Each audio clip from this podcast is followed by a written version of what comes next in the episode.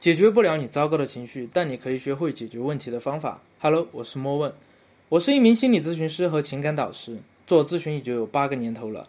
在这几年的时间里，我发现接触的感情案子，很多人都有一个共性，就是分手后无论什么情况，总是喜欢盲目的去联系对方，生怕对方跑掉了。其实我非常能理解你的心情，谈恋爱就有概率会出现分手。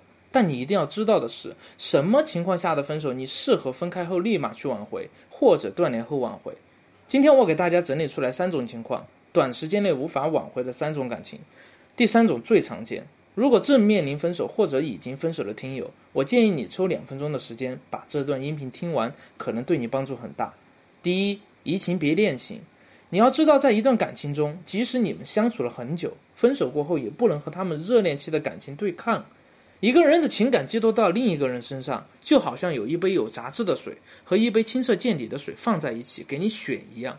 人的本能肯定是喝那杯没有杂质的，因为趋利避害是人的本性。无论他是明目张胆的出轨，还是心怀愧疚的移情别恋，想立刻让他从这种头脑发热的状态里抽离出来，几乎不可能。第二，矛盾积压型。感情里有矛盾是正常的，但是矛盾多了积压不解决就是病态的。银行卡里的钱你只取不存，都有空的一天，更何况感情？这个阶段提出分手的人都会有受害者心理，你无论怎么挽回，他都觉得自己很委屈，全是你的错。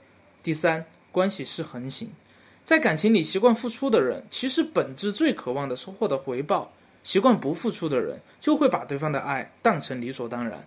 这种失衡的爱啊。浇灌出来的一定是两个不懂爱又想被爱的人，结果两人都经营不好感情。当一方不再付出，一方又感受不到的时候，导致分手，那短期内不可能再挽回。不同的情况，挽回的时间、断联的时间以及方式方法都是截然不同的。千万不要盲目的挽回，最后只会让你自己变得越来越焦虑，甚至卑微。如果你正遇到类似的情况，可以私信告诉我，或者添加我的个人微信 qxqg 六八，我是莫问，我们下期见。